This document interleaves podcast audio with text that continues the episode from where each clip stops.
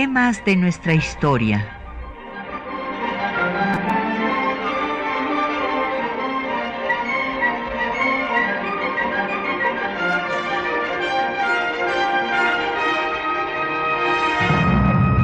Un espacio que difunde el conocimiento del pasado para comprender nuestro presente. Programa a cargo de la maestra Patricia Galeana.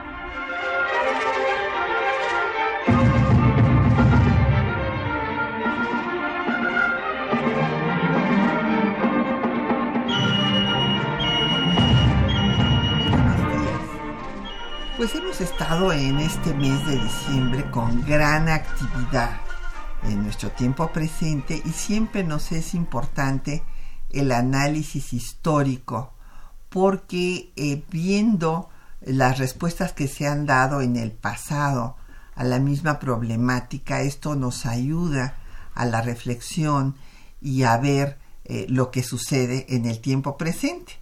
Por eso los historiadores siempre tenemos trabajo, afortunadamente, porque le estamos haciendo preguntas al pasado para responder al presente.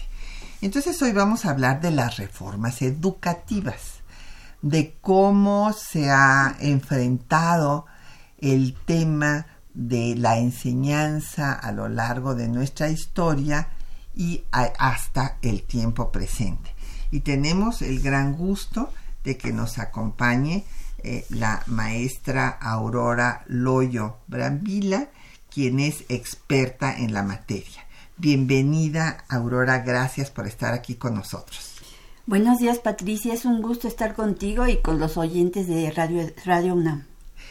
Y bueno, tenemos como cada viernes en temas de nuestra historia publicaciones y bueno, tenemos un ejemplar de una obra fundamental desde mi punto de vista. Espero que coincidas conmigo, Aurora. Es la historia de la educación pública en México, coordinada por Fernando Solana. Entonces, eh, pues eh, yo considero, y esto creo que tenemos que estudiarlo para ver hasta qué punto Fernando Solana hizo un gran trabajo como secretario de Educación y entre otros eh, pues fundó eh, centros de enseñanza de excelencia en ciencias sociales como el Instituto José María Luis Mora mm. y que fue una idea de él y que se debería de haber replicado en todo el país pero bueno pues ya el tiempo no alcanzó y ya no ya no se hizo pero esta obra pues es una obra eh, que nos da pues este recorrido histórico sobre un tema central para el desarrollo de cualquier país, que es la educación. Y por otra parte tenemos otras joyas históricas también, que son eh, las revistas de Anuyes de la educación superior. Y estos eh, son ejemplares históricos porque son desde el volumen número uno de la Anuyes. Entonces, bueno, pues eh, son regalos de, fin de año, aquí de temas de nuestra historia para nuestros radioescuchas. Y ya menos están como siempre a su disposición el 55 36 89 89, una alada sin costo 01 800 505 26 88, un correo de voz 56 23 32 81, un correo electrónico temas de nuestra historia arroba yahoo.com.mx. Nos puede seguir en arroba temas historia, en Facebook en temas de nuestra historia UNAM y el programa queda en línea una semana en el www.radio.unam.mx. Bueno, pues eh, la doctora Aurora Loyo se formó originalmente en nuestra universidad en sociología y es socióloga, tiene después una maestría en la Sorbona de París y una especialidad en el Colegio de México. Y bueno pues ha sido catedrática fundamentalmente de su facultad de ciencias políticas y sociales y también rediseñó la maestría en sociología política esta maestría fue iniciativa de Fernando Solana y yo hice la el primer programa. Ah, mira, no sabía. sí, porque fui la coordinadora académica del Mora, pues meses antes de que nombraran director al que fue mi maestro Ernesto de, la Torre Villar. Sí, sí, sí. Y el Mora surgió con eh, esta maestría de sociología política, que fue iniciativa de don Fernando Solana, y también con otras dos maestrías muy importantes, historia y otra que lamentablemente después desapareció, Eugenia Meyer, que fue la de Historia de América que lamentamos, pues los que hemos trabajado en asuntos diplomáticos, lo importante que es el estudio de las dos Américas y no había ningún otro sitio en el país en donde se estudiara eh, con este enfoque y lamentablemente ya no se continuó, pero los egresados, algunos tienen ahorita eh, cargos de responsabilidades muy importantes como el maestro Rubén Ruiz Guerra, que llevó la maestría en Historia de América en el Mora y que es el director del CIALC, del Centro de Investigaciones sobre América Latina y el Caribe. Las líneas de investigación de la maestra Loyo pues son eh, política educativa, actores sociales, educación básica, eh, sindicalismo y entre sus obras pues destacan los actores sociales y la educación, los sentidos del eh, cambio de 1988 a 1994 de Plaza y Valdés y el movimiento magisterial de 1958 por ediciones será además de pues muchos artículos y capítulos de libros. Pues Aurora, el tema de la educación ciertamente yo creo que no hay nadie que no eh, esté consciente de que es fundamental para el desarrollo de un pueblo. Y nosotros tuvimos pues centros educativos de excelencia desde la conquista. Hay que recordar que aquí empezó a funcionar la primera universidad del continente americano en 1551. Aunque la cédula de creación de la de Perú fue anterior, pues allá se tardaron en empezar a funcionar y aquí empezó a funcionar la primera universidad de la Nueva España, del mundo, del Nuevo Mundo. Eh, también surge desde el siglo XVIII la primera escuela que no es manejada por el clero, que fue el Colegio de las Vizcaínas, que subsiste hasta la fecha. Y bueno, en las diversas constituciones del siglo XIX se estableció la importancia de la instrucción desde la de Morelos de 1814, cuando dice que la instrucción es necesaria, por lo que hay que apego en el constituyente de 23-24, pues Lucas Alamán señala que sin instrucción no puede haber libertad ni igualdad política y social. Nada menos. Eh, por lo que en la Constitución de 24 se establece que hay que promover la ilustración. Mora, José María Luis Mora, quien le da nombre al instituto del que estábamos hablando, eh, dijo que nada había más importante para el Estado que la instrucción porque era la base de las instituciones sociales. Y bueno, en 1833 se inicia el proceso de secularización de la educación que en tiempos eh, de la colonia pues había quedado en manos de la iglesia y que en el siglo XIX pues fue muy difícil acabar con este monopolio educativo.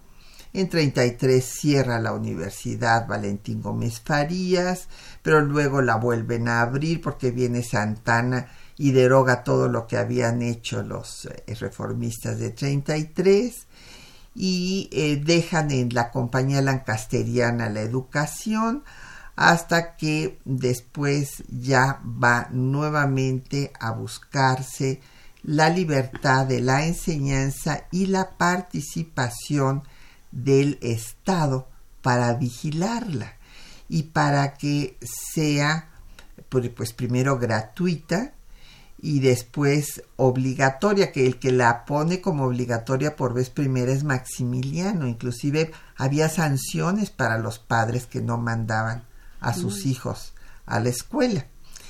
Y eh, Juárez pues e, estaba muy consciente y así lo escribió que la base de la prosperidad de un pueblo era la enseñanza, la educación, que hacía, y eso es muy importante, la, la idea, muy interesante, dice, hacía solamente la educación hace imposible los abusos del poder.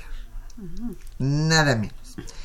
Y bueno, pues establece la, la supervisión y después eh, viene pues el establecimiento de la educación laica en todo el país, eh, la libertad de enseñanza se limita en cuanto a que no puede enseñarse ya religión.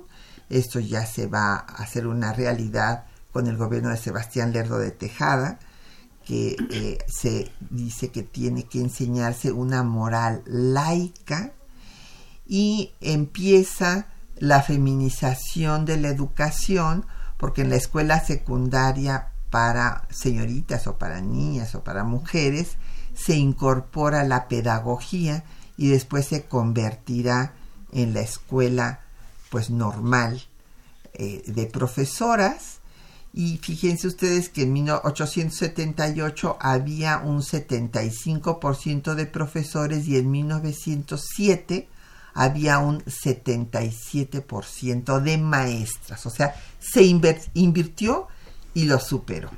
Y fueron entrando poco a poco las mujeres a la universidad. Estuvo Margarita Chorné, la primera que tuvo un título, luego Matilde Montoya, eh, después María Sandoval, María Matilde Montoya la primera médica, María Sandoval la primera abogada y en 1910 surge la Universidad Nacional de México. Muy bien. Sí, esta, eh, este recuento que has hecho, Patricia, me parece indispensable. Este, yo en realidad lo que conozco más a fondo, porque soy socióloga, más son lo que pasa a partir de 1917.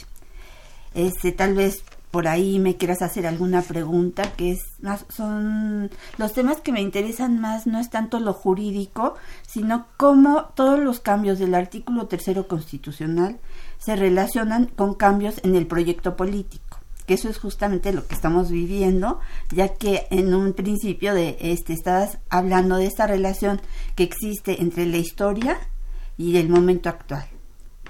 Claro. Y bueno, yendo a, ya a 17, bueno, cuando viene eh, la revolución, pues eh, viene la discusión en el constituyente de 16-17 de cómo va a ser la educación y desde luego Mújica encabeza la posición de que la educación debe ser laica, que no debe de eh, impartirse religión para que se saque al pueblo del fanatismo religioso Monzón quiere que sea racional en lugar de laica, pero finalmente queda como laica, gratuita y obligatoria, tanto la pública como la privada. Y entonces ya vendrán después las reformas. Pues se crea la Secretaría de Educación Pública con Vasconcelos y hay que decirlo porque siempre se menciona a Vasconcelos y no se menciona a Álvaro Obregón mm. y este Vasconcelos no habría podido hacer nada si Álvaro Obregón no hubiera estado en la presidencia dando todo el apoyo. En 24 se crea la Escuela Normal Superior y luego viene pues ya sabemos la rebelión cristera, con la persecución de los maestros por los cristeros, porque claro, como los maestros iban a la población a enseñar una educación no religiosa, pues eran perseguidos por los cristeros y eh, eh, les cortaban las orejas, eh, las maestras eran violadas y algunas asesinadas. Entonces fue una cosa terrible. Bueno, otro tema de reforma educativa pues es la de Cárdenas, con la escuela socialista y otra más, la de Miguel Alemán, quitando la escuela socialista. y después ya nos encontramos en el 2002 cuando se establece la obligatoriedad de la educación preescolar. Pero para que la maestra Loyo nos abunde ya en ya nos estamos acercando a la actualidad, vamos a hacer un breve corte musical y vamos a escuchar pues una composición eh, muy hermosa que eh, se llama Lápiz y Cuaderno eh, de Amparo Ochoa.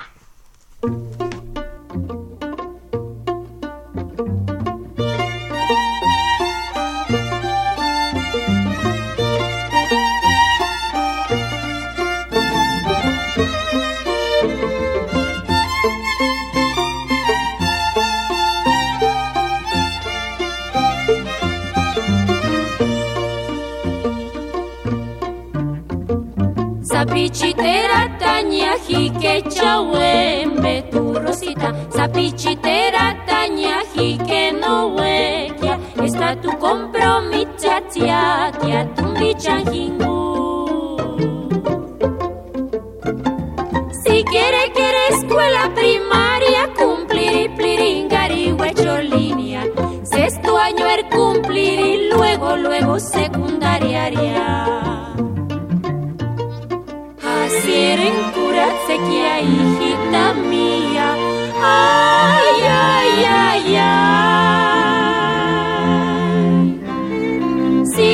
quiere que la escuela primaria cumplir y. No engar tu lápiz, cuaderno, calibre, chaya y suracuaquia. Así eres curarse que hijita mía. Ay, ay, ay, Si quiere que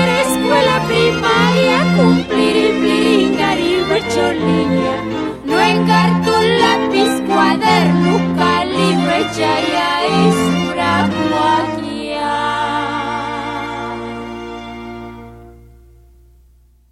Bueno, pues nos han empezado a llegar muchas preguntas de los y, comentarios también en los radioescuchas. Don Efren Martínez de la Gustavo Madero, que a qué nos referimos con educación fundamental. Bueno, yo no, no sé a qué eh, parte de lo que estábamos exponiendo se refiere don Efren, pero bueno, que la educación es fundamental para el desarrollo de los pueblos, creo que usted también estará de acuerdo con nosotros. Ahora, eh, la educación elemental, bueno, pues se refería a uno a la educación primaria. Y eh, don Eduardo Echaide, de la Benito Juárez, dice que hablemos de Álvaro Galvez y Fuentes y las telesecundarias. muy importante usar todos los medios de comunicación para eh, poder contribuir a esta eh, formación de la población en general y en este sentido pues los sistemas abiertos son muy importantes y yo creo que los tenemos que reforzar. Eh, doña Aurelio García Alcántara de Tlanepantla dice que qué opinión tenemos de la contrarreforma propuesta por López Obrador contra la pasada que era punitiva. Pero yo no le llamaría contrarreforma, es otra reforma, don Aurelio. O sea, como hemos visto, pues ha habido diversas reformas y bueno, pues sí, se derogan algunos aspectos como el INE, el Instituto Nacional de Evaluación Educativa, cambian las cosas y justo esto es lo que vamos a ver ahora. Vamos a, a, pasar pues de ya lo que, lo que ha acontecido en nuestro siglo XXI en cuanto a, decía yo, que se empieza a poner primero la obligatoriedad de preescolar en 2002, en 2011 se establecen eh, pues que debe incorporarse el tema, el concepto de derechos humanos a la educación, en 2012 se establece la educación media superior como obligatoria y la reforma educativa que se hizo en ese momento, a partir del 2013, pues centró el tema educativo en la calidad, en recuperar la rectoría del Estado, en la participación de los padres de familia, se creó el Instituto Nacional de Evaluación Educativa, eh, un sistema nacional para esta evaluación, el servicio profesional docente, se informaría sobre la gestión educativa, que era autónoma además, escuelas de tiempo completo de acuerdo a la eh, pues, suficiencia presupuestaria y todo esto causó una gran oposición porque eh, hubo una devaluación del maestro. O sea, si nosotros recordamos lo que manejaban todos los medios en esos años, pues se hablaba de lo mal preparados de los maestros, se les, se les ridiculizaba, se decía que eran unos haraganes, que en fin. Y a mí esto que se hizo en cuanto al manejo, es muy importante ver en dónde le da énfasis los medios a veces a las cosas, porque la reforma tenía otras muchas cosas que no se difundían.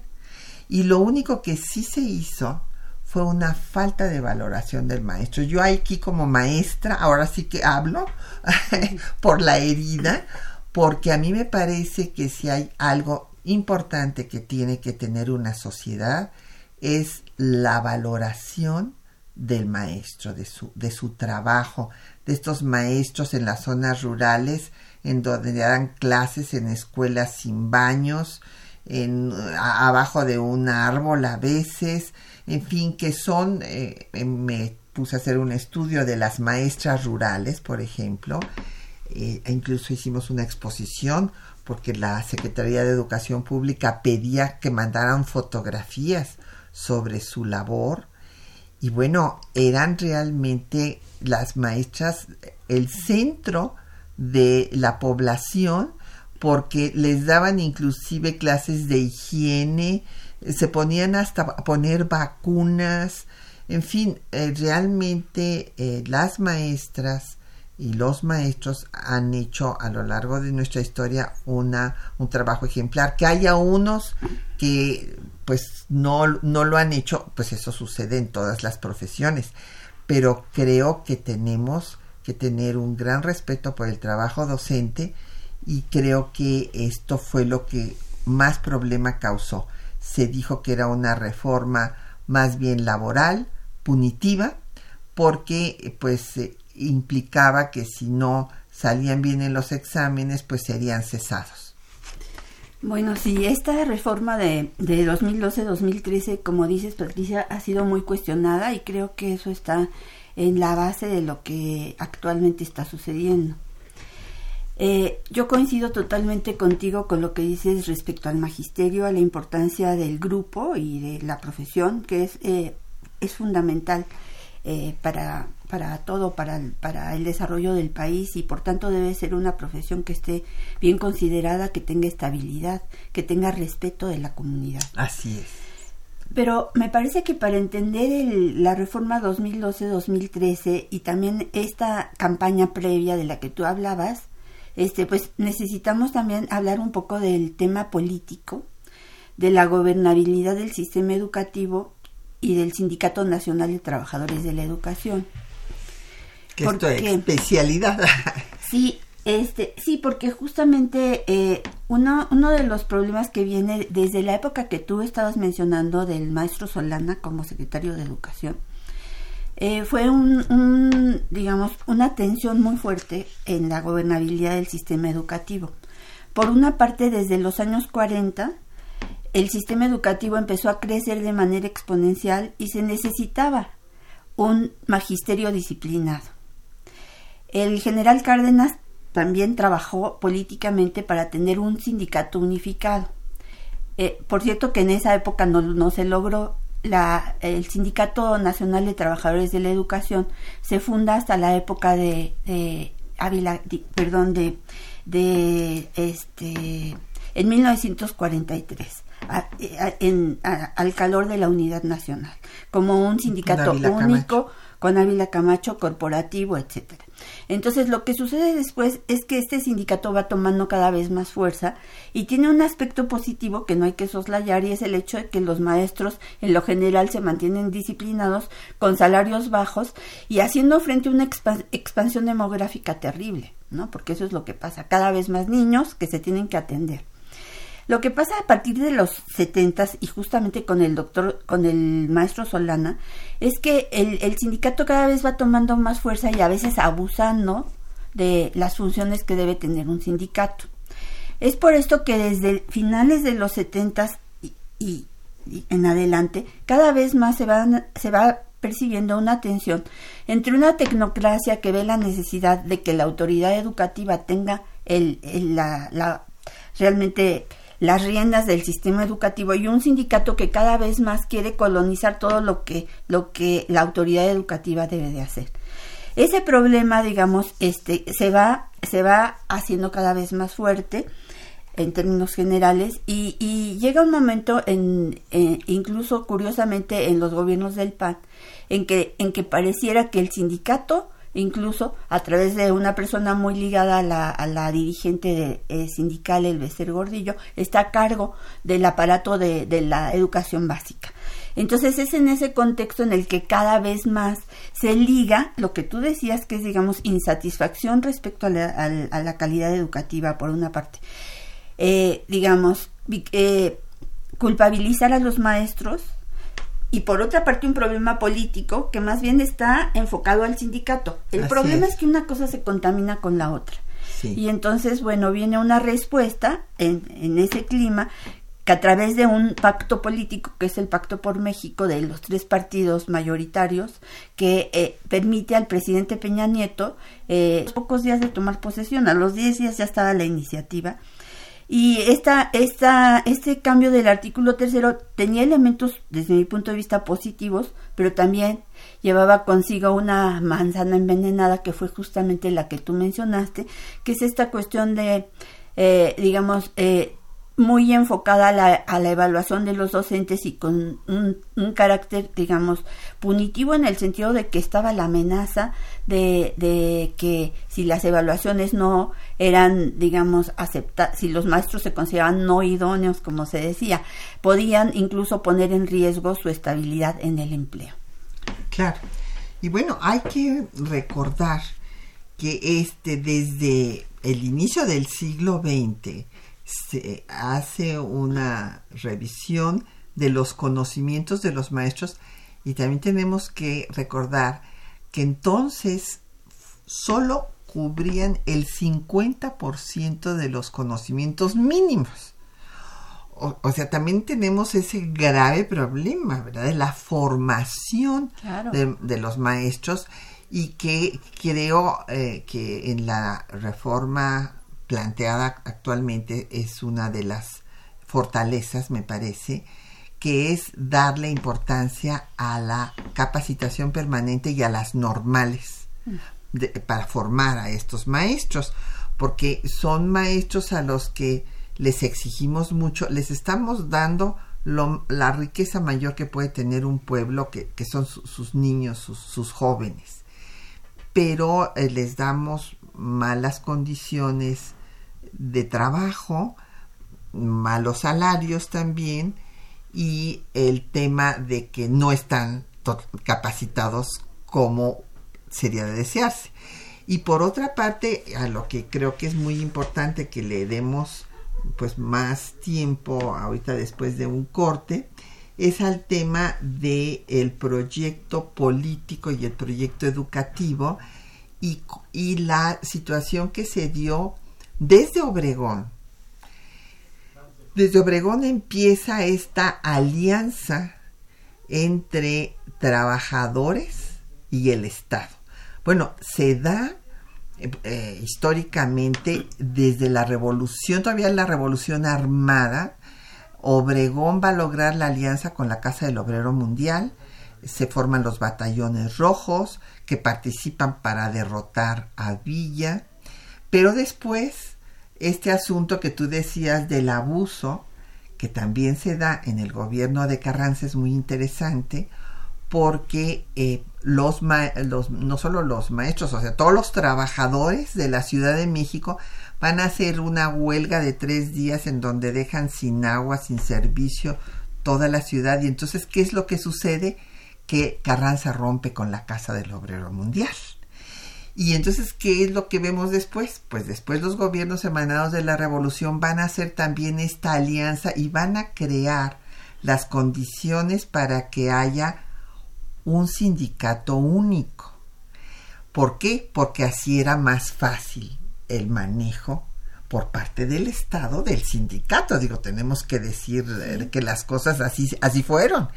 Y entonces se, se dan esta, esta alianza, pero después resulta que pues viene el desgaste y viene la corrupción también y los abusos dentro de estos cuerpos, porque es un sistema corporativo, y entonces llega un momento en que, como dicen en la reforma de 1213, se trata de recuperar la rectoría eh, educativa por parte del Estado, o sea, porque ya la manejaba el sindicato.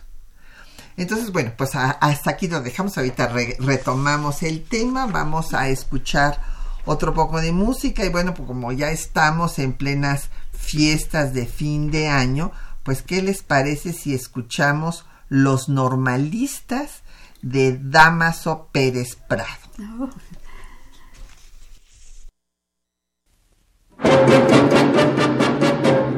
Oh.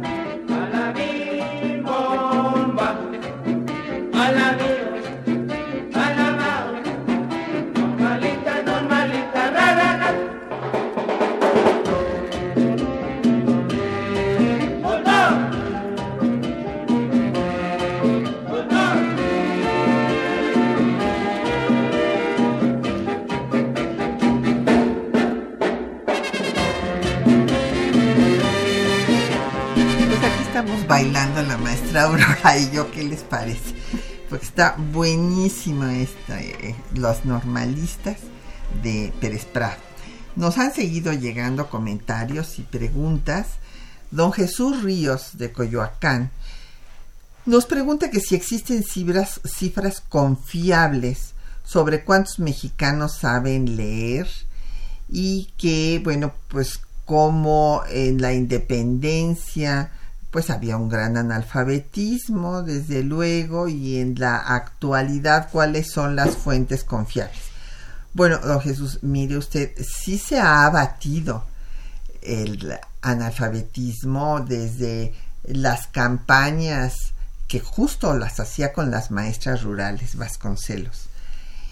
Y ha habido múltiples, casi, bueno, cada, cada uno de los secretarios de educación de Vasconcelos a la fecha pues ha tratado de abatir y creo que lo hemos logrado. En los índices comparativos Por ejemplo, eh, yo sí creo que las cifras del INEGI son confiables, aunque eso es para que usted las vea, pero además eh, podemos ver eh, cifras que de estadísticas internacionales. Yo le recomendaría que viera el estudio que saca el Foro Económico Mundial de Davos, que como ustedes saben no son ningunos samaritanos, este, sino que hacen un estudio pues para ver cómo va el desarrollo económico en cada país y evalúan cuatro rubros. desde luego la participación económica de la población, la situación política, la educación y la salud.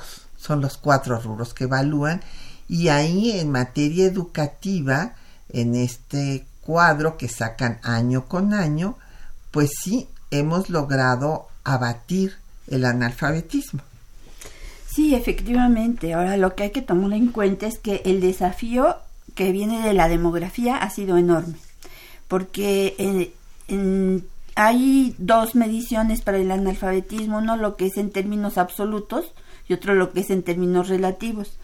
En términos, en términos relativos, como dice Patricia y tiene toda la razón, ha sido impresionante, digamos, la, el esfuerzo que los sucesivos gobiernos mexicanos han puesto por abatir el analfabetismo y se ha logrado a niveles bastante aceptables. Ahora, en términos absolutos, sigue habiendo mm, varios millones de, de mexicanos y sobre todo mexicanas analfabetas y el grupo de mayor nivel de analfabetismo son las mujeres indígenas mayores de 60 años. Esta es una gran injusticia y, y digamos, eh, he de decir desde mi punto de vista que los últimos gobiernos no han puesto los suficientes recursos para poder, digamos, saldar esta deuda histórica con este grupo que es el especialmente desfavorecido, un poco en una idea que a mí me ha parecido muy darwiniana de, bueno, este es un grupo de edad que se va muriendo, o por causas naturales, ¿no? Entonces la desatiende. Dejemos que ahí que... Entonces sí ha habido desatención, yo creo que un, digamos, México, la onceava economía mundial, está en, en perfectas condiciones de poner en este sexenio, y espero que así sea, mayor importancia en resolver ese problema. Claro. Eh, sí, porque se incorpora el tema indígena en la nueva reforma educativa. Y yo quisiera eh, pues señalar también en este tema que eh, nosotros en la Federación Mexicana de Universitarias hicimos un estudio sobre el analfabetismo de las mujeres y lo que es lamentable es que este se debe a que sus propios padres no las mandan a la escuela. ¿Por qué? Porque hay el temor en las zonas rurales de que cuando la niña o la joven va camino a la escuela, se las roben. Así tal cual. Entonces, pues, ¿qué quiere decir esto de que se las roben? Pues que las violen. Y este, pues por esta razón, el analfabetismo siempre es mayor en las mujeres que en los hombres, no porque no tengan la capacidad de aprender a leer y escribir, sino porque no las mandan a la violación. Eh, claro, luego, bueno, esto es una tragedia, ¿verdad? Luego acaban siendo violadas en el propio seno familiar, pero este ya es otro tema. Eh, Javier Guerra, de la Benito Juárez, nos dice que por, nos pregunta que por qué eh, los gobiernos anteriores querían acabar con las escuelas normales de los estados o con las normales en general. Bueno, a ver, yo no tengo entendido que hayan querido acabar con las escuelas. Déjenme decirles que las escuelas rurales normales o para formación de maestros eh, van a surgir, bueno, tienen su antecedente en Obregón, pero sobre todo en calles, con esta idea de acabar con el fanatismo. Entonces el origen de Ayotzinapa y otro tipo de escuelas pues vienen desde el gobierno de Plutarco Elías Calles.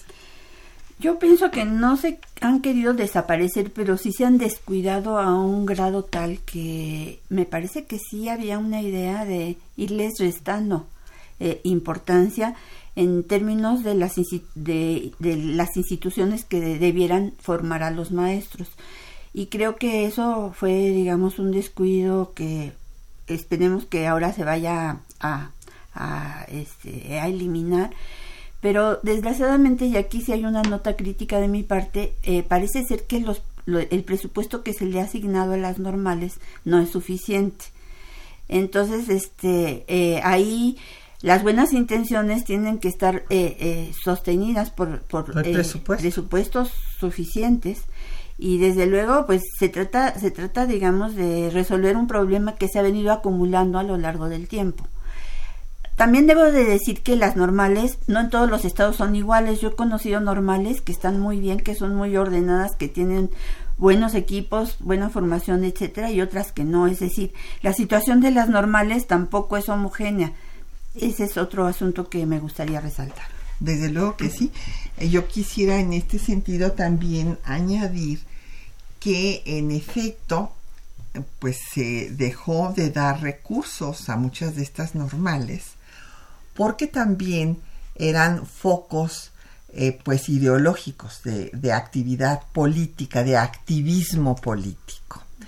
Entonces, por esta razón, se les dejó de dar recursos y entonces, por ejemplo, pues eh, los muchachos de Ayotzinapa y de otras normales, pues ya eh, paraban a todos los camiones que pasaban cerca para exigirles su cuota de comida si, si trasladaban lechugas o lo que fuera, bueno, pues que les dieran y ya, ya inclusive los eh, este, camioneros sabían pues que eh, llevaban comida o algo para darles a los muchachos cuando los pararan por la falta de recursos. Así es que bueno, pues sí, este tenemos que decir esto.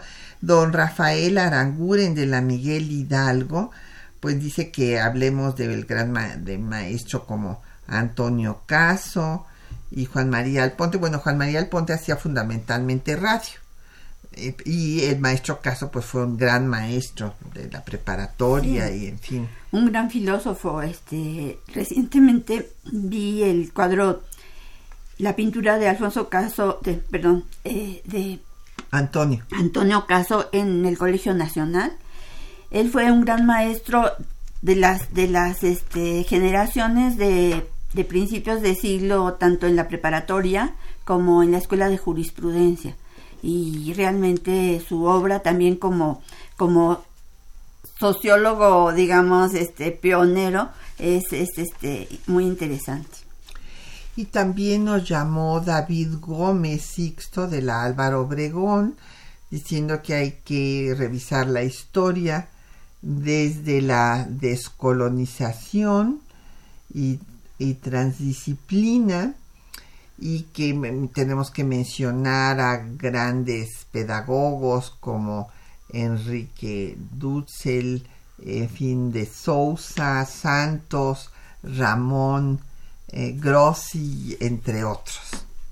Sí, de hecho ha habido grandes pedagogos en México, aunque yo sí he de decir que más allá de estas grandes figuras, la pedagogía mexicana que en un tiempo fue muy revolucionaria, este, ya en, los últimos tiempos, si nosotros revisamos la eh, bibliografía latinoamericana e incluso internacional, se considera como uno de los, de los últimos este, grandes aportaciones mexicanas, eh, todo lo que tiene que ver con la escuela rural y después digamos este ciertas ciertas instituciones como CONAFE Mm, que digamos son estuvieron eh, vinculadas a la atención de estos grupos aislados ¿sí?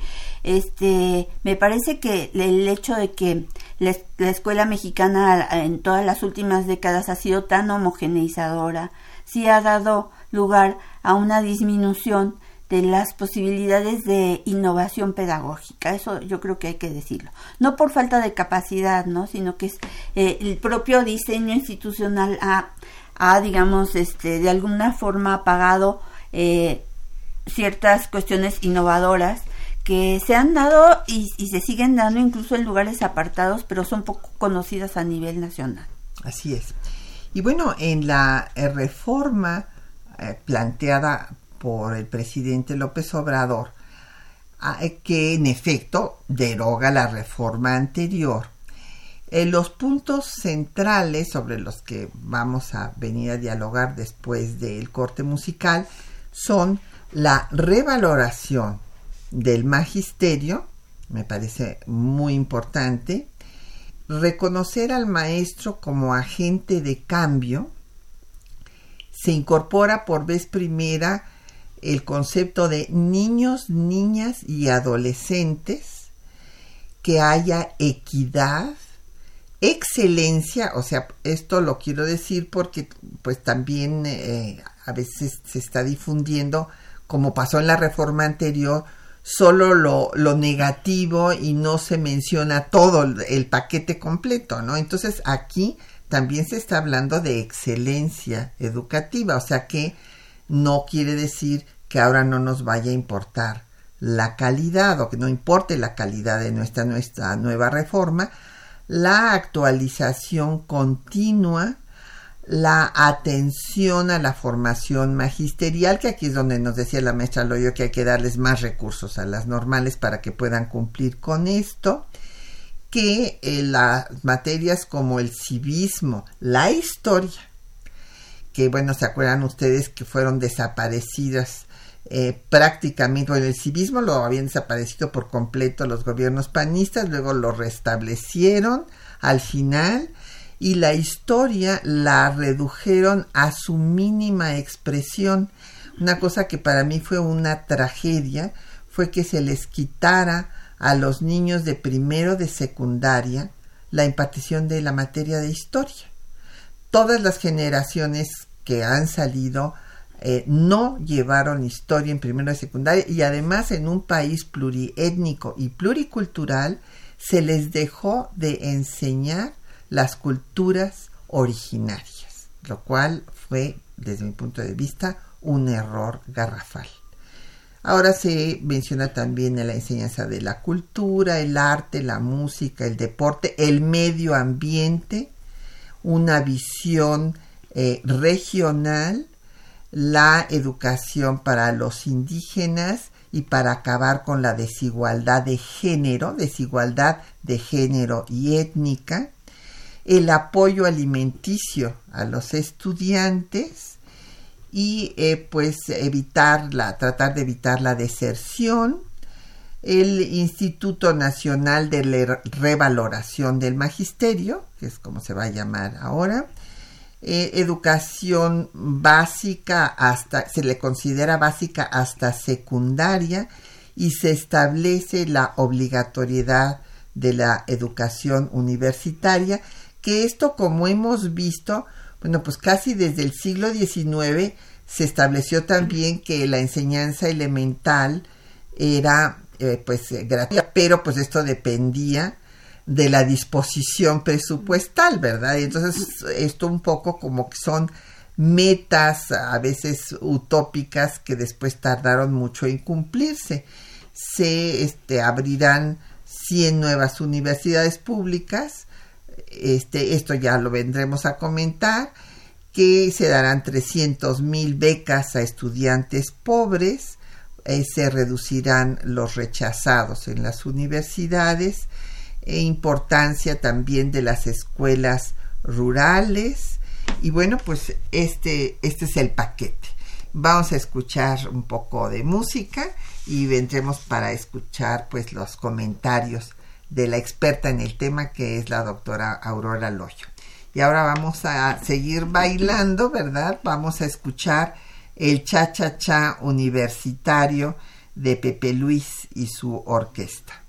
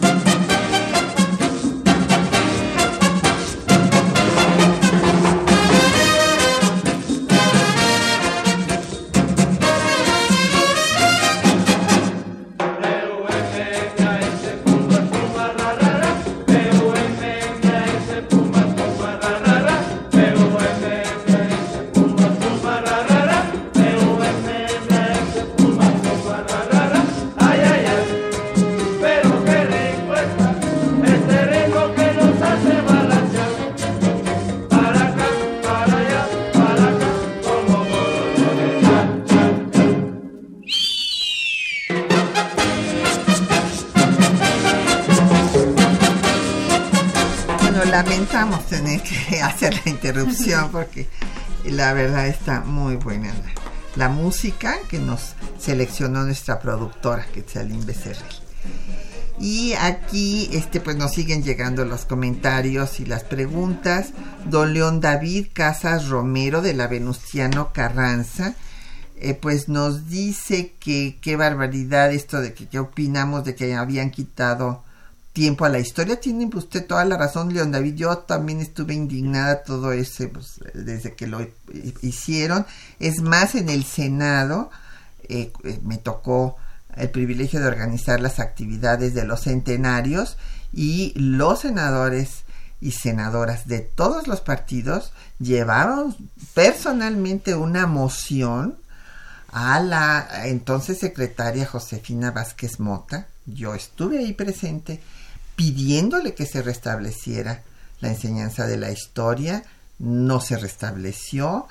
Eh, también se le pidió al secretario Lujambio y tampoco tampoco se hizo. Y aquí nos dice don León David que le ha preguntado a sus nietos y pues que no saben suficiente historia. Pues sí, y eso es terrible, David, porque pues ahí está la identidad, el sentirse mexicanos y que si actualmente pues estamos viendo todos estos problemas del narcotráfico y todo, bueno, pues ver que mm, generaciones anteriores pasaron cosas terribles con la invasión de Estados Unidos que nos quitó la mitad del territorio, con la invasión de los franceses que querían imponer un gobierno a base de, a punta de bayonetas, en fin, y, México salió adelante y eh, creo que esto pues eh, no deben de dejar de saberlo las actuales generaciones de mexicanos.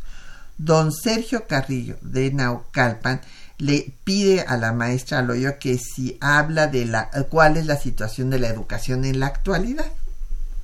Gracias.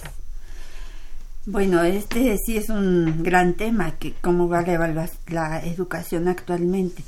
Yo pienso que podemos partir de el tipo de, de reforma que se está planteando, que de alguna manera trata de responder a la situación de la educación, este, en, en la que hay un diagnóstico implícito en el sentido de que como decía Patricia, los maestros siendo la parte fundamental de la educación tienen que ser revalorados, tienen que ser formados, mejor formados, y por otra parte también deben de tener como un reconocimiento social como transformadores de la sociedad.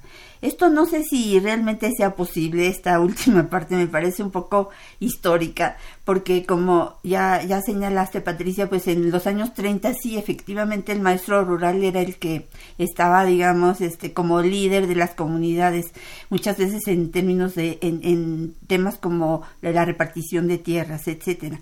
El, el maestro actualmente es, tiene una función distinta y en todas partes del mundo, no nada más en México, enfrenta un gran reto en términos de su legitimidad en una sociedad en la que cada vez los medios de comunicación, lo que los niños ven en las tabletas, etcétera, ponen en cuestión la autoridad del maestro.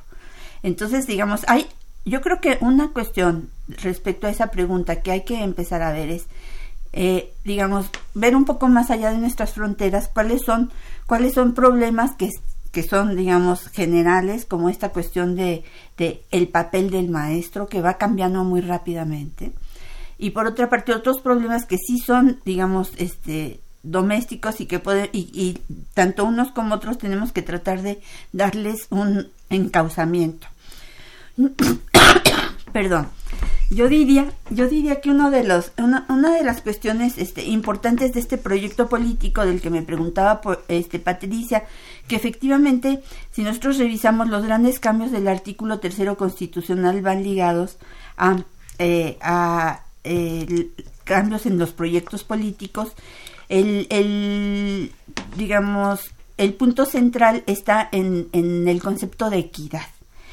Eh, incluso, incluso en la Declaración de motivos de, la iniciativa que se acaba de presentar ante la Cámara de Diputados está justamente esta idea de que lo más importante de la llamada cuarta transformación es el concepto de equidad.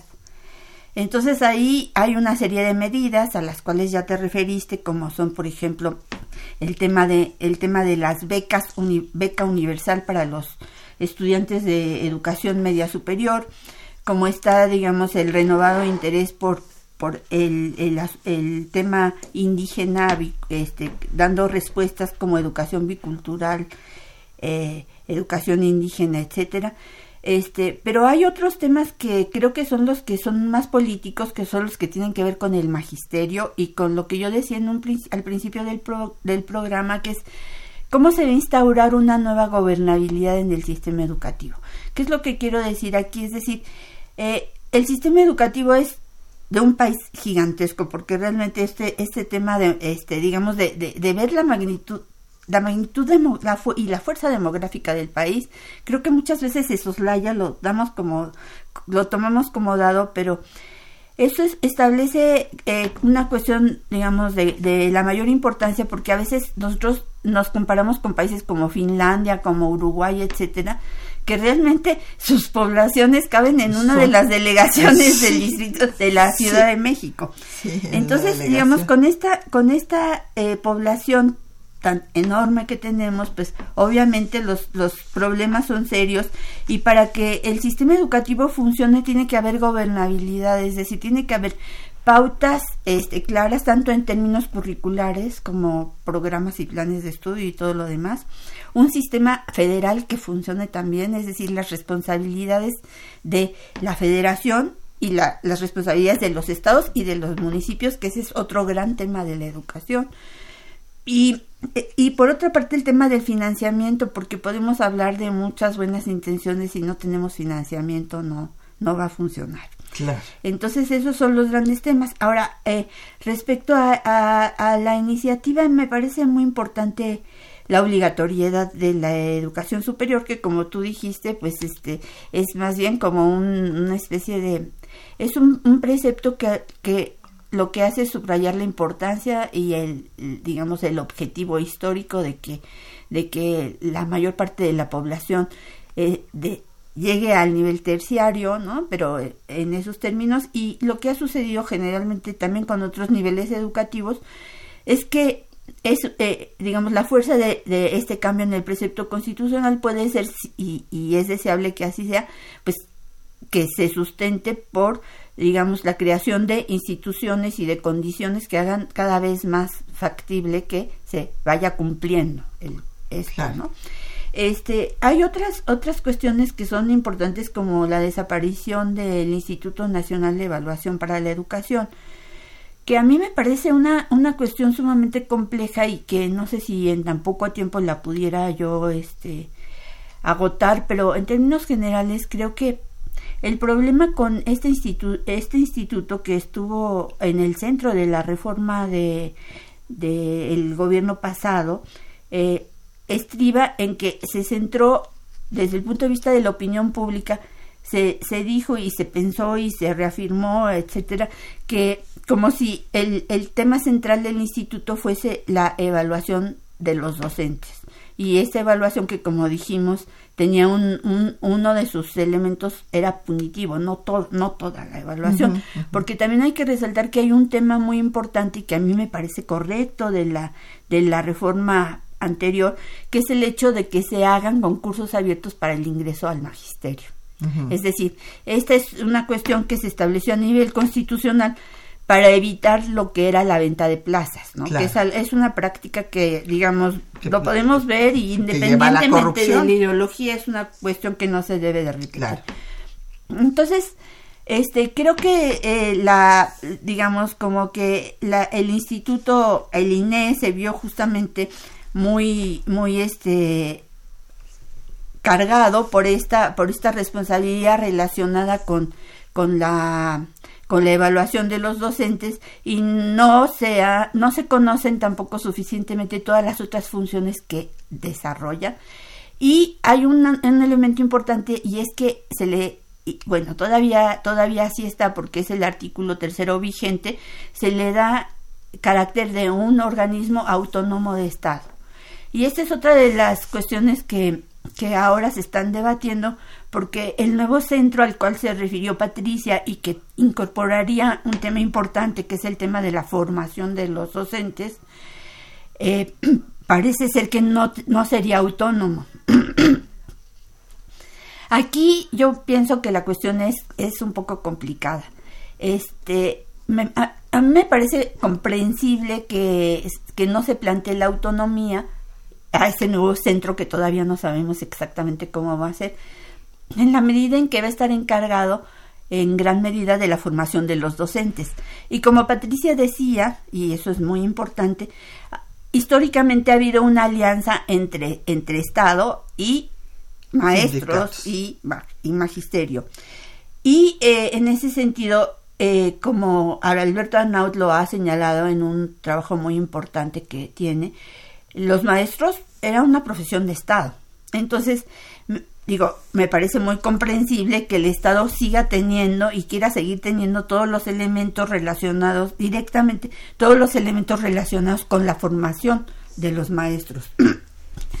Sin embargo, hay un tema que preocupa mucho a la opinión pública y es el hecho de que la, todos los datos y la, la, desde mi punto de vista, excelente tarea que ha hecho el INE en términos de la generación de indicadores sobre no nada más sobre el aprendizaje sino también sobre sobre todos los elementos que entran en el proceso educativo se pierdan e incluso que se ponga en peligro el hecho de su confiabilidad por estar a cargo de, un, de una institución que no sea autónoma. Eh, se toma, por ejemplo, ahí, digamos, como criterio el, el INEGI, que como sabemos es una, un organismo autónomo. Entonces, bueno, a mí me parece que esa es una de las críticas que y de los elementos de preocupación respecto a la nueva iniciativa. Y también el hecho de que realmente en el INE, y esta es una opinión mía personal y a partir de mi propia experiencia y mi conocimiento de mucha de la gente que trabaja en el INE, pues es una institución que tiene cuadros de primera. Entonces hay la preocupación de, a ver, ¿se trata de cambiar o se trata de destruir? Este, desde mi punto de vista, este, y ahí yo soy optimista, creo que de lo que se trataría sería de modificar. De modificar y aprovechar lo que ya se ha hecho y, digamos, cambiar a, eh, aquellos elementos que han resultado sumamente conflictivos. Así es. Pues ya se nos acabó el tiempo, pero pues eh, les agradecemos mucho sus llamadas a don Jorge Morán Guzmán de la Gustavo Amadero, eh, sus felicitaciones a José Alfredo Cid, muchísimas gracias, también a don Jesús Ricardo Zúñiga de Ixtacalco, y a Carlos Morales de la Benito Juárez y desde luego a nuestra invitada, la maestra Aurora Loyo. Muchísimas gracias, Aurora, por haber compartido tu tiempo y tus conocimientos en temas de nuestra historia. Al contrario, Patricia, gracias a ti y saludos a toda la audiencia. Y también agradecemos a nuestros compañeros que hacen posible el programa, Juan Estac y María Sandoval en la lectura de los textos, Socorro Montes en el control de audio, Quetzalín Becerril en la producción, Linda Franco en los teléfonos con el apoyo de Felipe Guerra y Patricia Galeana se despide de ustedes deseándoles muy felices fiestas eh, de fin de año y un 2019 de salud y realizaciones.